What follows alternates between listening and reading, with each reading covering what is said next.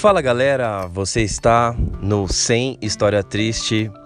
Eu sou o Elias e no episódio de hoje eu tava lendo o mito da caixa de Pandora, um mito grego. Acho que todo mundo já deve ter ouvido falar na caixa de Pandora, né? mesmo não sabendo é, a real, o real significado. E me trouxe aqui uma brisa acerca do, do sentimento que a gente é, traz do sentimento que a gente carrega naquele, naquela sensação, por exemplo, no amor, na, na esperança é, e nas outras coisas. A gente geralmente coloca sentimentos bons ou visões boas daquele sentimento, daquela sensação e para outras coisas a gente coloca já sentimentos ruins, né? Já é uma coisa meio que já é uma coisa meio que pré-estabelecida. Por exemplo, o amor, ele sempre vai, vai trazer sentimentos bons, né? E é, é, é interessante essa reflexão aqui, porque e se a gente invertesse os valores, né? Em vez, da, ao invés da gente entender o amor como uma coisa boa, a gente entender o amor como uma coisa ruim, a esperança como uma coisa ruim. E é aí onde eu entro no mito da caixa de Pandora. Vou ler aqui para vocês, ó. A caixa de Pandora é um artefato da mitologia grega, tirada do mito da criação de Pandora, que foi a primeira mulher criada por Zeus. A caixa era, na verdade, um grande jarro dado a Pandora, que continha todos os males do mundo. Então, ou seja, dentro da caixa de Pandora ali estavam guardados todos os males do mundo. Né? Pandora abre o jarro, deixando escapar todos os males do mundo, menos a esperança. Olha que interessante. A esperança pode ser vista como um mal da humanidade, pois traz uma ideia superficial acerca do mundo. Louco isso, né? Quem é que já olhou para a esperança e entendeu ela como uma coisa ruim? Às vezes você ter esperança é o que move a pessoa, né? É, junto com a curiosidade ali, junto com a vontade, a esperança ela, ela faz a gente não desistir, tá ligado? Aquela ideia de que a esperança é a última que morre. Tinha um amigo meu que falava: a esperança é a única que se mata, porque todos já morreram, né? É bem interessante isso aqui. Você fazer um exercício de mudar o que é bom você entender como ruim, né? A esperança ela pode ser entendida como ruim, já que a esperança faz a gente ficar meio que ter uma visão errada, ter uma visão precipitada, achar que vai dar certo, de repente uma coisa que não vai, né? É, talvez tire um pouquinho da nossa sanidade para encarar aquela realidade daquela coisa sei, é, é uma visão, é bem interessante aqui. É, aqui ó. A esperança pode ser vista como um mal da humanidade, pois traz uma parte, pois traz uma ideia superficial acerca do mundo, do futuro.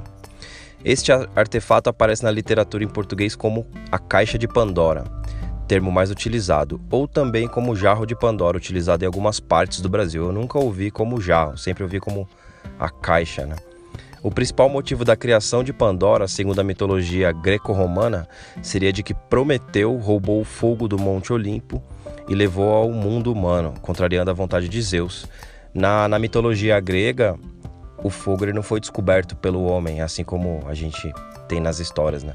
É, na mitologia grega, o fogo ele pertencia ao Olimpo, ele pertencia aos deuses, né? E aí Prometeu roubou o fogo do, do, dos deuses e trouxe para a humanidade. Aí vem aqui, ó. É... Pandora foi criada com um único defeito, a curiosidade. Já lembra aquilo que eu falei, né? A esperança, a curiosidade que move o mundo. Zeus então criou a caixa porque sabia que um dia a vontade de Pandora levaria a abrir a caixa e liberar o mal ao mundo humano, castigando-os pelo fogo que havia recebido contra sua vontade eu acho muito interessante esses, esses mitos no qual o, ser humano ele entende os mitos gregos como uma coisa bem bem viagem mesmo, tá ligado? É tipo como se fosse uma história fictícia mesmo, assim, a gente entende. E quando eu ouvi uma vez uma pessoa falando o mito, a mitologia cristã, eu achei curioso porque eu pensei, mano, a gente é, cresceu e entende o mundo pela ótica da mitologia cristã ou pela ótica da visão cristã. E é estranho quando a gente ouve a palavra mitologia, porque faz com que é, a, a ideia cristã seja colocada na mesma no mesmo jarro, vamos colocar assim, na mesma caixa que as outras mitologias e aí é quando você entende o que, que um ateu pensa muitas vezes, né? Tipo, mano, é difícil acreditar em Deus, em Jesus e tal, porque me parece uma história fictícia. Eu acho que quando a gente se transporta para imaginar a mitologia grega com Zeus e etc, como uma grande ficção, é aonde a gente entende por que, que um ateu ele acha tão fictício acreditar em Deus, né? É, eu não sei vocês, mas eu acredito em Deus, então às vezes eu olho isso até como uma leve ofensa, assim, tipo, caramba, mano, mas Deus existe e tal, Deus tá no meu coração e etc. É louco você pensar que algumas pessoas entendem isso como uma mitologia, né? E a, a, as mitologias gregas e romanas, elas já são mais mais fáceis da gente entender como uma ficção. E voltando ao que eu estava dizendo sobre o, a inversão do valor do sentimento, é muito viagem, né, cara? Quando você lê que a esperança fazia parte de um dos males contidos ali na caixa de Pandora, porque a esperança ela ludibria, né? Ela engana o homem que não, não consegue enxergar a realidade ali de maneira crua, ele não, ele, ele tem esperança de que vai melhorar e tal. Às vezes eu fico pensando que a gente é o, o brasileiro, enquanto brasileiro, a gente é muito assim, né? A gente, aproveitando que a gente tá em fim de ano aí, vem o Natal, vem o Ano Novo, vem os votos do ano que vem, acaba logo o ano. E eu lembro que eu fiz esse pensamento de 2018 para 2019. E 2019 foi um ano meio, meio bizarro, né, mano? Principalmente quando a gente para pra pensar nas, nas mortes que teve lá no começo. Teve a morte agora do Gugu. Então a gente olha e fala: caramba, 2019 tá tenso, né? Aí tem o governo de Bolsonaro aí também. É, Lula preso. É, é, foi um ano bem maluco nesse sentido. Claro que eu tenho uma alegria especial pelo ano de 2019, que foi o ano que é o ano do nascimento da minha filha. Então é, a minha cabeça, o meu coração, ela contraria muito essa ideia de que 2019 foi um ano 100% bizarro. Eu tento não me colocar naquela coisa de que acaba logo o mundo, porque, sei lá, os dias são tão preciosos, né? E quando você vira do dia 31 para o dia 1 de janeiro, você vê que é, essa contagem de anos e meses e dias é uma contagem nossa, né? É, quando você entende o mundo como ele mesmo no sentido cru, é só um dia que passou para o outro. Então, eu acho que todos os dias são especiais, todos os dias eles têm que ser passados realmente nas 24 horas, né? E não nessa coisa de que você quer que acaba logo e tal. Então, é, essa inversão de valores é bem curiosa. Quem é que nunca teve um amor e aquele amor, em vez de ser uma coisa boa, foi uma coisa ruim, mas ele não deixou de ser amor, ele foi amor também. Foi um amor corrosivo, foi um amor doentio, mas ele também foi um amor. Então é louco que a gente tem pré-estabelecido que alguns sentimentos já têm o seu valor positivo ou negativo.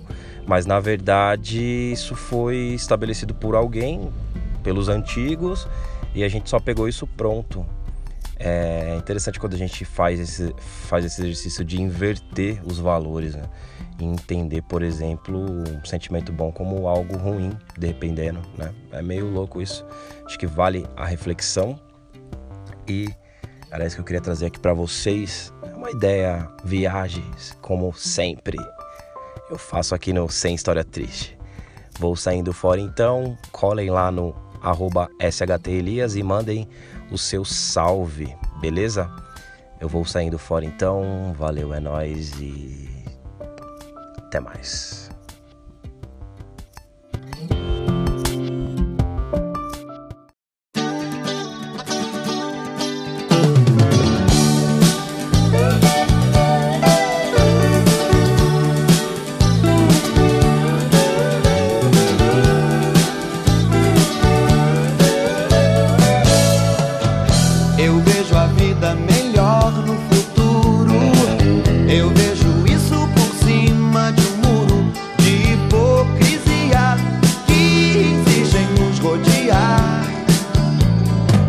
Eu vejo a vida mais clara e farta, repleta.